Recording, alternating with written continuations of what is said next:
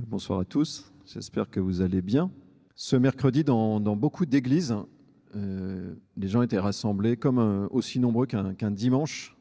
C'était le commencement d'un temps particulier qui s'appelle le temps du carême. Et donc les, personnes arrivent en général avec vraiment une, volonté de, changement. C'est toujours assez saisissant d'avoir, je sais pas, 100, 200, 300, 400 personnes qui sont là et on sent qu'il y a une volonté vraiment qui de changement. Aujourd'hui, euh, plein de personnes aussi qui suivent des podcasts de développement personnel ou, autre chose, qui sont animés au fond par, la même chose. Je pense que beaucoup d'entre nous, il y, a, ce désir qui est en notre cœur de, nous changer, vous voyez, qui est de la transformation dans nos vies. Mais peut-être nous avons aussi l'expérience que euh, parfois, il faut plutôt que de se changer, il faut s'accepter tel que nous sommes. C'est le thème que je voudrais aborder ce soir avec vous c'est se changer ou s'accepter, avec en, ligne de mire, on pourrait dire, l'attention de dire qu'il ne faut pas se tromper de cible. C'est-à-dire qu'il y a des choses dans notre vie qui, sans doute, ne doivent pas changer. Et donc, il ne faut pas se fatiguer à vouloir qu'elles changent. Puis à l'inverse, il y a des choses dans notre vie auxquelles il ne faut pas consentir, auxquelles il ne faut pas s'accoutumer. Et donc, il faut avoir euh, réveillé ce désir d'un changement sur des points peut-être auxquels nous nous sommes habitués, on pourrait dire. Je vais commencer par ce qui serait euh, peut-être illusoire de, vouloir changer euh, dans nos vies. La première chose, on pourrait dire, c'est ce qu'on pourrait appeler notre tempérament, c'est-à-dire, euh, au fond, la manière profonde dont nous sommes constitués de naissance. Il y a une espèce de donnée en nous fondamentale, on pourrait dire une manière dont nous sommes faits, une forme d'empreinte intérieure.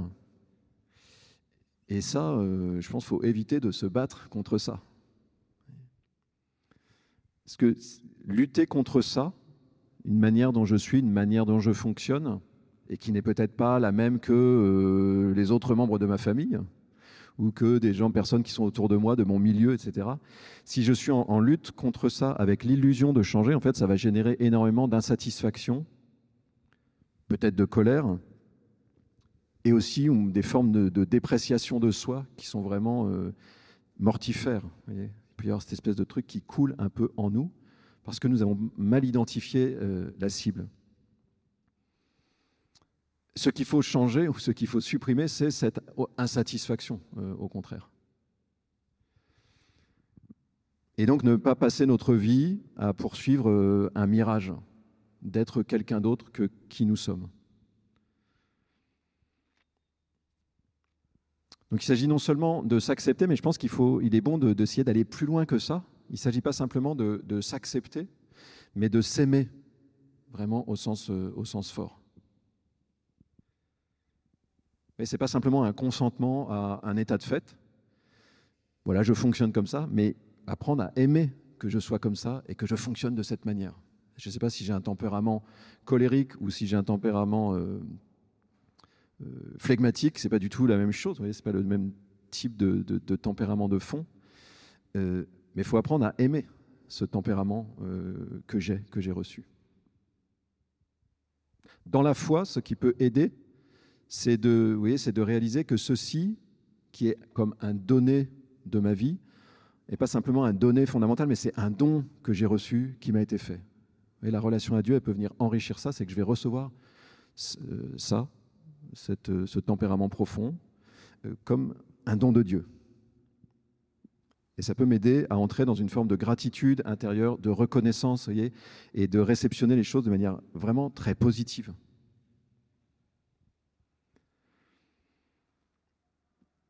Une deuxième chose que je ne peux pas changer, c'est, euh, on pourrait dire, mon histoire. plus nous sommes vieux, plus il y a de choses dedans. Mais vous voyez, j'ai un héritage personnel, j'ai une histoire. Et ça, en fait, juste d'un certain point de vue, je ne peux pas la changer. Je n'ai pas, pas prise là-dessus. Mon histoire, c'est mon histoire. J'ai les parents que, que j'ai ou que j'ai eus. J'ai la famille que j'ai eue, j'ai la, la, la, culture dans laquelle j'ai grandi, c'est comme ça. Il faut faire attention, euh, je pense, à, voyez, accueillir aussi ce, ces éléments-là, ce donné-là, euh, sans se battre contre ça. Je ne vais pas changer mes parents, quoi. Ce que je peux faire, c'est que je peux discerner dans cet héritage ce que je prends pour moi, ce que je prends et ce que je, je laisse. Ce que je choisis d'embarquer de, avec moi dans la suite de ma vie et ce dont je ne veux plus. Mais ce n'est pas exactement la même chose, voyez. D'être en guerre contre mon histoire ou d'opérer un discernement, c'est-à-dire de réaliser que je peux poser un jugement sur, euh, la, je ce que m'ont transmis mes parents et que je peux en prendre et en laisser. Et le risque, ça serait de, tout rejeter en bloc et d'être, dans un rejet de mes parents parce qu'en fait, il y a quelque chose dans ce qu'ils m'ont donné en fait qui ne me plaît pas ou qui ne me va pas. Donc, je, vous invite peut-être comme euh, un peu point d'attention spirituel là, pendant, pendant cette semaine, voyez, à demander, à, chercher ce, ce discernement-là, peut-être dans votre, dans votre histoire il peut y avoir des éléments dans une culture familiale. L'autre jour, je discutais avec quelqu'un, elle me dit, euh, c'est quelqu'un chez qui parfois c'est un peu le bazar. Elle me dit, ouais, mais nous à la maison, maman, c'était tout nickel. quoi. C'était un peu l'obsession du rangement. Quoi. Fait que tout soit impeccable, jamais un truc qui traîne. Elle dit, j'en veux, je veux pas de ça pour ma, pour ma famille quoi, maintenant. Donc on, est dans autre chose. Ça, ça peut paraître un peu anecdotique, mais je pense que ça l'est pas complètement comme climat dans une, dans une vie de famille, il peut y avoir des familles dans lesquelles il y a une, espèce de d'hypertrophie ou d'hypervalorisation de la réussite matérielle et, professionnelle. Voilà. On peut se retrouver sous pression de ça, en fait, un peu indéfiniment dans une histoire personnelle. On peut à un moment aussi prendre du recul par rapport à ça et déposer ça. En fait, de dire je ne prends pas ça. Il peut y avoir des familles dans lesquelles il y avait des formes de pensée un peu racistes, ou voyez, méprisantes, des pensées de classe ou des choses comme ça, qu'on a pas mal intériorisées, donc qu'on porte un peu, et à un moment on peut décider aussi de prendre du recul par rapport à ça et de dire en fait, euh, je prends pas quoi. Je, je fais l'effort de me, de me délester de, cette, de ça. Et là encore, dans une perspective plus spirituelle, c'est-à-dire avec Dieu, la Bible foisonne d'histoires, on pourrait dire, où Dieu va apprendre à des personnes à entrer dans une forme de regard réconcilié sur leur histoire. C'est un gros travail que chacun de nous a à faire. Alors, nous sommes tous inégaux devant ça. Il y a des gens qui ont des histoires euh, plus compliquées, d'autres euh, moins. Mais vous voyez, ce travail de vivre une forme de regard, entrer dans un regard réconcilié sur mon histoire. Euh, Dieu fait vivre ça à Jacob, Dieu fait vivre ça à Joseph, Dieu fait vivre ça à tant et tant de personnes. Dieu a la capacité à nous faire vivre ça. Voilà, donc un premier point, c'était d'être attentif à cette partie, de vérifier que je ne suis pas en guerre contre des choses qui ne bougeront pas. Qu'est-ce qu'il est bon euh, de vouloir changer?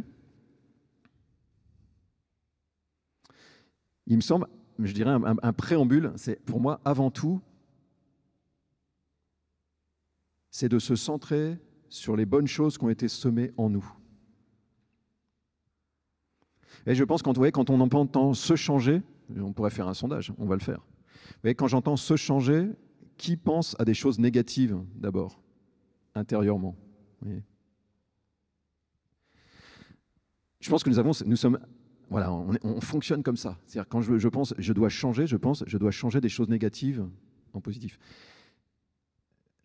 je pense qu'une première chose à transformer en nous, c'est que, que, quand je pense changement, que je pense croissance en fait. La première chose qui peut changer en moi, c'est que des choses, euh, des bonnes, on pourrait dire des bonnes semences qui ont été déposées en moi, vont grandir. Ça va être ça la première source de changement et la plus puissante en fait. Donc c'est une forme de révolution du regard, de mettre au centre de, notre, de ce que nous voyons le positif en nous, le bon en nous. Et de laisser sur les extérieurs, ça ne veut pas dire que c'est inexistant, mais de laisser sur les extérieurs euh, des choses plus négatives, des choses plus, difficiles, des choses plus blessées. Je vais y revenir après. Moi, je vous encourage vraiment à faire ce travail-là. Moi, il y a quelques années, je faisais un coaching avec une équipe comme ça de, prêtres, et il y a quelqu'un qui nous a amené un peu cette démarche-là qui rejoint des éléments de la vie spirituelle, mais au fond, qui est un, travail assez profond et qui est très transformant, justement. Je pense, vous voyez, changer de regard juste, mais c'est juste, j'ai le même paysage devant les yeux, mais il est composé différemment. Il y a les mêmes éléments du paysage, qui sont un regard sur le réel, mais, ce qui est au centre, et donc ce la première chose que j'ai devant les yeux, ce qui est bon en moi.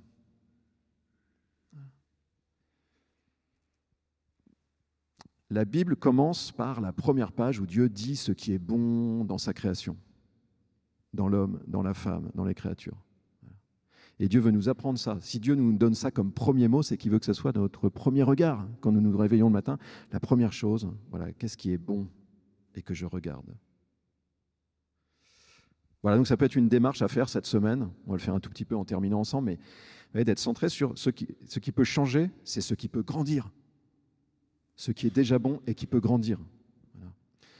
La semaine dernière, on faisait un petit peu un exercice comme ça dans un, dans un café là, après une soirée. On faisait un petit tour de table. Il y a une personne qui a dit ben Moi, quelque chose que je découvre un peu en moi, c'est une, une capacité à, consoler et à encourager les autres.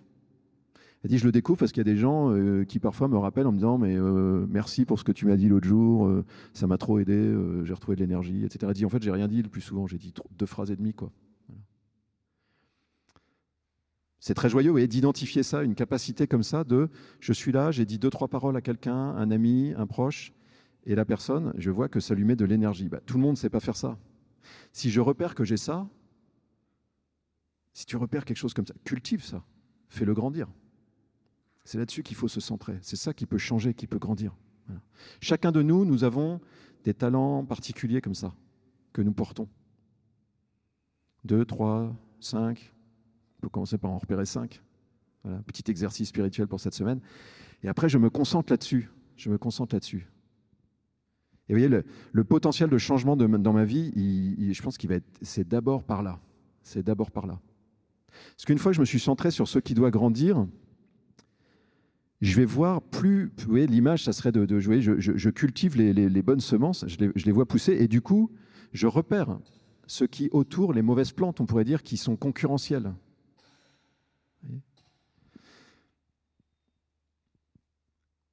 Et donc, je vais avoir un discernement pour chercher à éliminer, on pourrait dire, les, choses mauvaises qui sont autour. Mais je les analyse à partir d'un truc qui est en croissance. Pas uniquement dans une logique de euh, je suis nul ou, je, suis, euh, je suis de la merde, comme on dit parfois. On peut avoir des, choses très négatives sur soi qui, se retournent. Euh, Dieu ne veut pas ça pour nous, évidemment. En revanche, Dieu veut nous donner, oui, un discernement sur le fait qu'il y a aussi, des mauvaises herbes dans nos cœurs, dans nos pensées, dans nos comportements. Mais je vais comprendre, vous voyez, si ce qui me ralentit dans cette croissance des meilleures choses en moi, c'est ça euh, à quoi il faut s'attaquer comme mauvaise herbe, on pourrait dire. Mais la motivation elle va être un peu différente aussi. Donc par exemple, vous voyez la question de la jalousie, qui est une mauvaise herbe, même si euh, comme passion de l'âme en soi, elle peut être euh, quasiment neutre, comme premier mouvement du cœur, mais si ça s'installe, ça devient quelque chose de négatif. Il y avait une escale entière là-dessus, je ne sais plus le numéro, mais il faut aller regarder sur les podcasts. Mais la jalousie, je peux, vous elle me, typiquement, c'est une, comme, euh, comme pensée mauvaise, elle me, elle, elle, me détourne du bon en moi.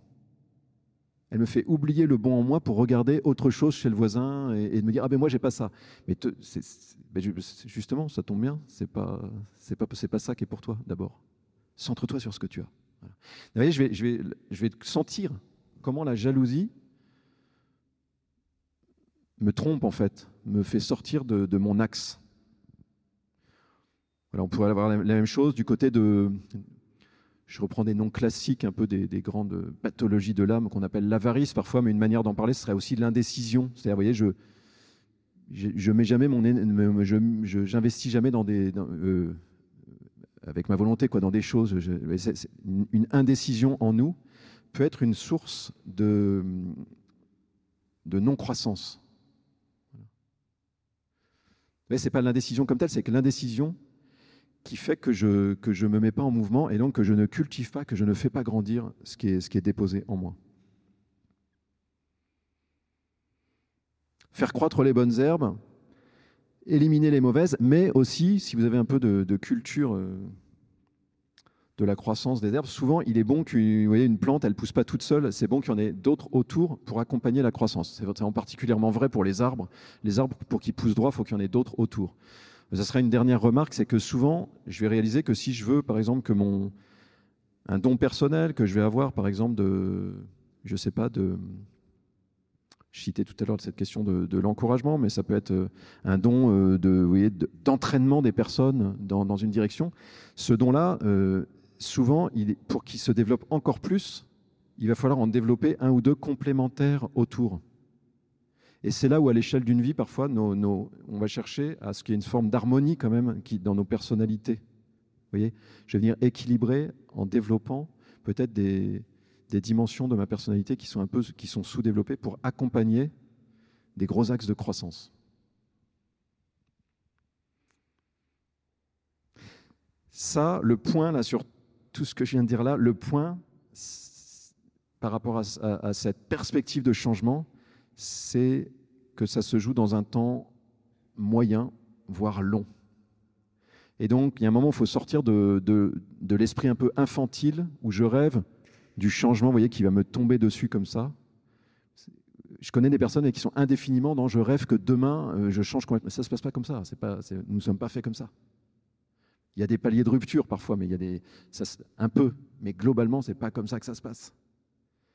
Vous voyez, pour entrer dans un réalisme sur le changement, il faut entrer aussi sur une, une dimension de croissance pas à pas, pas à pas. Investis chaque jour sur tes dons cultive le jardin, élimine les, me fait des petits gestes pour éliminer les mauvaises herbes, les petits mouvements de jalousie, et puis ça va reculer de plus en plus. Et pour terminer,